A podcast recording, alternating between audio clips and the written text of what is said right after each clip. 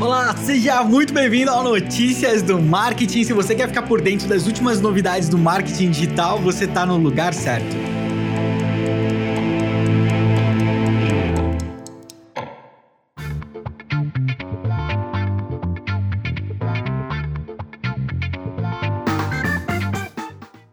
Sextou! Sextou! Mais uma sexta-feira, dia 14 de agosto de 2020. Metadinha do mês já, hein? Metade do mês já foi. E eu vou aproveitar que hoje é sexta, um dia mais tranquilo, um dia que eu sei que você quer preparar alguma coisa aí pra ouvir no fim de semana. E eu vou te sugerir um Trendcast que eu gravei entrevistando a voz do Google. Olha só, a voz do Google que de vez em quando aparece nas transições aqui, né? É, e eu entrevistei, né? não foi o sistema do Google, é óbvio, porque seria bizarro demais, mas sim a mulher que emprestou a voz para o Google Tradutor, a primeira voz do Google e da Siri no Brasil, uma das vozes mais conhecidas do país, com certeza, que é a Regina Bittar, uma mulher fantástica, uma profissional sem igual. Ficou um programa divertidíssimo. Então, se você quiser conferir aí depois que acabar o Notícias do Marketing, aqui é óbvio, né? Só pesquisar por Trendcast aí no teu Spotify ou em qualquer agregador de podcast que você encontrar. E é isso. Tem link aqui na descrição do episódio também para vocês, beleza? Fiz meu jabá aqui e agora vamos para as notícias de hoje. Bora, Vini, vamos para mais uma semana no Tretas do Marketing. Tá assim, né? Tá só nas tretas ultimamente, né? O que, que tá acontecendo com o universo? Meu Deus, a treta tá. Olha, o negócio do TikTok, assim, a gente achando que toda a questão do TikTok era grave, né? Bom, isso tá atingindo outro nível. Quando você leva isso pro WeChat, envolve empresas como a Apple, a conversa fica um pouquinho diferente, né? O escopo é diferente. Olha, rolou uma pesquisa. Bom, e para dar um pouco de contexto, o Trump assinou aquela ordem executiva proibindo transações com a Tencent e a ByteDance. A Tencent, que é a empresa que é dona do WeChat aí, ByteDance, o TikTok, enfim. É, se por acaso chegar ao ponto do TikTok e da, do WeChat, aqui eu vou focar no WeChat, do WeChat ser banido dos Estados Unidos, ok, razoável para Apple, por exemplo. Razoável, tem um impacto ali estimado né, pelo analista Mintico de mais ou menos 3 a 5%, porque não é tão uh, utilizado assim dentro do, do, Se você considerar Estados Unidos. Agora, se você levar isso para a China. Um, bom, eu vou responder com a pesquisa. A pesquisa foi feita não foi com 5, 10, 20 mil pessoas, que já seria uma amostra razoável. 1,2 milhões de pessoas na China responderam que se tirar o chat do iPhone, eles preferem ir pro Android. Outras pessoas falaram que, pô, isso aí vai virar praticamente um lixo eletrônico, porque uh, seria o, o equivalente a virar para você e falar assim, ó, você pode ter um iPhone, mas no seu iPhone não vai ter Facebook, Instagram, uh, Uber, uh, Rappi, uh, iFood, não vai ter nada disso. WhatsApp, mas do resto, ó, beleza, você ainda pode usar uns joguinhos aí, uns aplicativos alternativos aí, dá pra você pôr Orkut, né? Imagina essa cena, é basicamente isso, né? Que significaria no, no cenário aí da China e o impacto para Apple seria devastador né? Agora eu estou usando o termo correto aqui, até porque a Apple vem num, ter, num, num, período muito bom com a China. Teve um crescimento agora no segundo trimestre, abril e junho desse ano, de 35%. Só, só nesse período, abril a junho de 2020, faturamento de 9,3 bilhões, bilhões na China. Não é brincadeira, não. Muito impulsionado pelo iPhone SE, inclusive. Todos os links da, desses dados tá, estão na descrição, caso você queira dar uma olhada também. A Apple emprega na China mais de um milhão de pessoas. Entendeu? Então, é, não sei o que, que vai rolar, mas tá um lobby bem forte, não só da Apple, como da Ford, do Walmart e da Disney, para convencer a administração do Trump ali de que, gente, vamos, vamos entrar no meio termo aí, porque isso vai prejudicar as empresas americanas de uma forma também bem severa. Não é brincadeira, não. Mas vamos ver o que vai acontecer. Ainda não existe uma definição. A gente está passando por esse período aí de é, análises, adaptações. Vamos ver o que vai acontecer. Claro que você pode contar com a gente para te manter super informado. E bora viajar? Eu, é, cara, tá, tá difícil, né? Pior que esse era um ano que eu tinha preparado em várias viagens. Eu queria ir no Fire em Belo Horizonte, eu queria ir no RD Summit em Floripa, queria ir no Social Media Week e não vai rolar nada, né? Quem curtia viajar tem sofrido aí bastante abstinência e quem trabalha com o setor de viagens tem apanhado bastante também, né? Eu acho que foi uma das áreas que mais sofreu com essa pandemia. E o que o Google tá fazendo agora é tentar ajudar tanto quem quer viajar como quem quer vender umas viagenzinhas aí através do Google Travel, né? Que é aquela ferramenta do Google para você pesquisar por passagem aérea, pesquisar por hotel, transporte, etc. É, é uma baita ferramenta, se você não conhece ainda, né? Eu sempre usei o Google Flights para comparar preço de passagem. Sensacional, sensacional mesmo. E o que eles vão fazer agora é começar a exibir ali várias informações referentes ao Covid-19, é, sempre baseado no destino de viagem que você está escolhendo. Então, quando você entra lá e pesquisa por algum lugar específico, algum país, ele já te disse se esse país está com os aeroportos abertos para as pessoas da tua nacionalidade, é, se você vai precisar passar por algum tipo de restrição quando chegar no país, né, quarentena, alguma coisa assim. Ele já te mostra também como estão os casos de Covid naquele lugar, naquela cidade específica, se está controlado ou não, se o comércio está aberto, se tem sistema de saúde gratuito. Cara, super completo, super completo mesmo. E eles também estão exibindo ali uma tagzinha em destaque para dizer se aquele hotel ou aquele avião oferece cancelamento grátis é, caso as coisas piorem, ou sei lá, se você for diagnosticado com Covid e não puder mais viajar. Né? É, achei bem bacana essa opção do Google. Não é para todo destino que vai funcionar igual, né?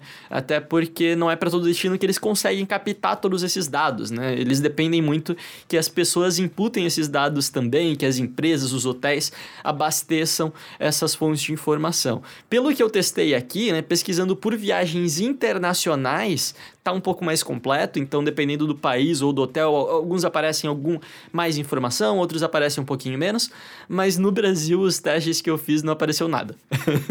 no máximo ele te mostra um aviso em vermelho dizendo que os casos de Covid estão altos, mas eu não consegui encontrar nenhuma informação de hotéis brasileiros aqui, nem nada. É, mas internacionalmente está funcionando, eu acho que é só uma questão de tempo até eles conseguirem captar mais esses dados. De qualquer forma, tá aí mais uma solução do Google para ajudar a galera nesse momento. E a Apple está unificando seus serviços em uma única assinatura. Já viu essa história antes? Olá, Amazon, né? Uh, o que, que acontece? A Apple está incorporando tudo junto, né? Vão ter vários tiers, vários níveis, mas a princípio você tem um nível básico onde você tem Apple Music e Apple TV, né? Ou TV Plus, TV Plus da, da, da Apple. Você tem ainda um outro nível onde eles acrescentariam o Arcade, depois o Notícias, e depois um último nível ainda você tem espaço extra no iCloud. E ainda, não ficou claro, eu acho que não seriam tantos níveis assim, tá? Apesar da matéria estar tá falando isso, eu achei excessivamente complexo para ser um produto Apple. Mas enfim, né? É, num outro nível, teoricamente, ainda você teria um serviço de aulas virtuais eh, de. eu tô rindo porque eu coloquei ginástica na tradução. Ninguém fala mais isso. Quem que fala aula de ginástica? Cara, isso é muito. Eu olhei isso, que eu tinha colocado na minha própria pauta de ginástica. Eu falei, cara, eu substituí por atividades físicas para ficar mais jovem, sabe? Eu devia ter colocado fitness, né?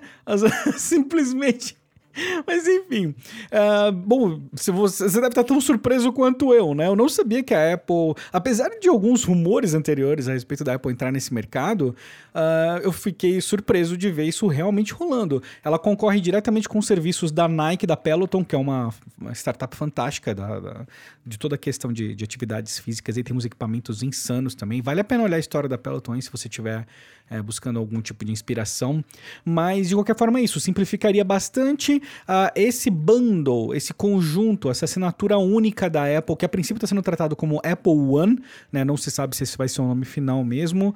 Uh, isso seria compatível com o recurso de compartilhamento em família da Apple, Family Sharing que eles têm. Então, na verdade, uma família pode assinar e pode dividir em até seis pessoas, o que pode ser muito interessante trazer o custo desses produtos lá no chão, entendeu? Se você pega uma família de seis pessoas para dividir tudo isso, poxa, é, é muito, é, é meio surreal, entendeu? E Olha, infelizmente, ou felizmente, não sei, eu tô, tô ponderando. O mercado tá ficando extremamente competitivo. Se você olhar para a Amazon, agrupando tudo que tá agrupando em termos de serviços, o Vini até falou sobre isso ontem. É, agora a Apple seguindo o mesmo movimento, já dá para ver que isso é um movimento do mercado, claramente. Né? Não só assinatura. Assinatura a gente sabe tá consolidada, mas acrescentar ainda mais valor com a assinatura, focar em recorrência, focar em retenção. É, acho o modelo fantástico do ponto de vista é, de quem está adquirindo o serviço, é simplesmente maravilhoso, mas como o Vini colocou muito bem ontem, em termos de concorrência, isso deixa as coisas muito, muito, muito complicadas, não? Então vamos ver o que, vai virar. Eu tô curioso para ver. Você imagina que do dia para noite a Apple virou concorrente de várias academias durante a pandemia? Porque tem algumas academias, várias, né, estão oferecendo aulas virtuais. Aí do nada, do nada a Apple é só concorrente. Né? Então, esse mercado não é brincadeira, não, hein? Se você trabalha no segmento, aqui no Brasil, a boa notícia é que o alcance da Apple é muito inferior a, ao do Android, mas mesmo assim você pode estar diante de uma tendência, é bom ficar de olho aí para poder se adaptar também. Ó, oh, eu não sei vocês, mas o meu Facebook nunca atualiza nada primeiro para mim. Nunca. Sério, eu devo estar com a versão de 2006 do Facebook ainda, porque as atualizações nunca chegam na minha conta, cara. é impressionante. A minha mulher tá com o Facebook novo desde maio, sei lá, faz muito tempo, né? E o negócio nunca vem pra mim. Acho que é alguma coisa pessoal ali, né? É, mas, ao que tudo indica, parece que isso vai mudar e deve mudar logo, porque o Facebook começou a mandar umas mensagenzinhas aí pro pessoal avisando que o Facebook clássico não vai mais ficar disponível a partir de setembro, né? O novo layout do Facebook, talvez você já tenha recebido, né?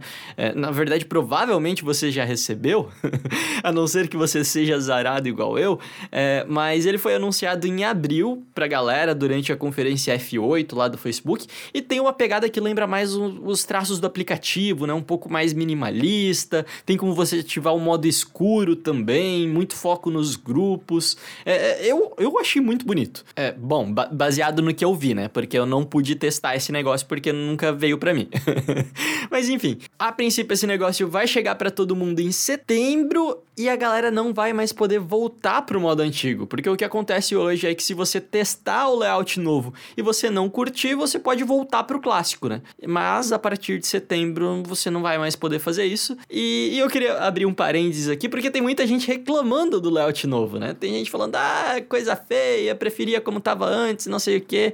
E, gente, toda vez é isso. toda vez é isso. Eu nunca vi uma rede social atualizar o layout e as pessoas elogiarem, né? Toda vez isso, seja Facebook, Twitter, Instagram, todo mundo sempre reclama porque é uma questão de costume, né? Ninguém gosta de ver as coisas mudando. mas, mas eu te garanto, ficou melhor, confia no tio Mark, é só questão de se acostumar que tudo fica certo. E eu, enquanto isso, vou ficar aqui esperando setembro para ver se esse negócio finalmente muda para mim. E duas notícias rapidinhas do Facebook. Ele está nesse objetivo de incentivar o processo de votação, de incentivar que as pessoas saiam e votem mesmo. É, enfim, tem toda essa questão que o Facebook está envolvido até demais. A gente sabe que o cenário político anda bem complexo e o Facebook lançou um centro de informação onde o objetivo é ajudar a registrar pelo menos 4 milhões de americanos para que eles possam votar. Ali tem uma curadoria de informações também, informações verificadas e deve ter um impacto bem positivo positivo na eleição de uma forma geral, né? Achei bem interessante. A outra notícia é que o Facebook começou a exibir status, informações individuais dos posts uh, nos grupos. Então você tem métricas mais precisas por post dentro dos grupos. Isso é simplesmente incrível para você entender realmente o comportamento da sua comunidade. Grupos a gente sabe que tem sido um foco interessante do Facebook recentemente, com atualizações frequentes. Uh, e agora com o Facebook Pay, quando for liberado o Facebook WhatsApp Pay no Brasil, a gente deve deve ter uma nova leva de serviços ainda sendo habilitada por aqui. Vamos ver o que vai rolar, mas era isso, rapidão, né? E para você que usa os serviços do G Suite, o Google está preparando uma forma aí de integrar um pouquinho mais os aplicativos deles. E eles começaram a testar uma nova experiência ali no aplicativo do Gmail, que vai adicionar algumas guias no teu menu principal do app para você poder usar no mesmo lugar, no mesmo aplicativo, o e-mail, o chat, o Rooms e o Meet tudo integrado, tudo funcionando do mesmo app. Eu achei muito legal isso, cara. Então, na prática, né? Ali na guia e-mail vão ter, como o nome já diz, né? Os teus e-mails, né? Como você já está acostumado dentro do Gmail. É, na guia chat você vai ter os bate-papos, você vai poder conversar com os teus contatos.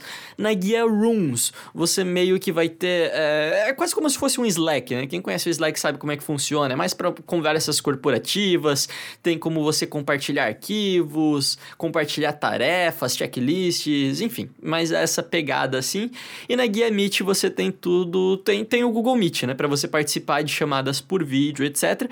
E o que eu achei legal é que todas as funções estão realmente integradas no aplicativo, né? Não é um link que eles simplesmente jogaram ali, ah, não, você precisa instalar aqui o Google Meet para ele funcionar. Não, realmente está integrado ali, eu achei muito legal isso. E aí junto com essa novidade veio a possibilidade ideia de você atribuir tarefas em equipes também, né? Então você pode atribuir tarefa dentro do Google Meet e jogar isso para dentro do, do, do teu Google Rooms e, cara, é muito legal, muito legal mesmo, né? Dá também para você mudar o teu status para tudo de uma vez só, então você coloca lá que está ocupado e aí esse fica como teu status em todos os serviços. Então uma atualização bem considerável aí para o Google. Ela vai começar a ser liberada automaticamente até o dia 1 de setembro para todos os usuários usuários do G Suite das versões web e Android, e por enquanto a versão iOS está um pouquinho de lado. É, eu acho que com certeza vai chegar em algum momento, né? Mas o Google não falou nada a respeito disso, ainda não temos previsão. E é isso, finalizamos mais um episódio com muitas novidades e hoje eu tô bem feliz porque é aniversário de uma pessoa muito querida, que tem tudo a ver com esse podcast, mas nunca apareceu por aqui. E é seguro falar que se não fosse ela, o podcast não existiria. Eu tô falando da Maria Rita, minha esposa, minha sócia, minha melhor amiga. Lá atrás ela falou: não, acho que é legal, não, acho que diário é bacana, não vai se. A Maria apoia, incentiva umas loucuras que é surreal. Mas é isso, parabéns, Maria, te amo. Eu tô indo porque ela não gosta, não gosta de aparecer muito, mas é importante vocês saberem que ela tem tudo a ver com isso aqui que tá rolando. E se não fosse ela, não teria notícias do marketing, com certeza absoluta, hein? Mas é isso. Vamos comemorar aqui. Espero que você tenha um ótimo final de semana, que você aproveite, fique bem, fique seguro. E a gente se fala na segunda-feira, beleza? Um abraço e até lá.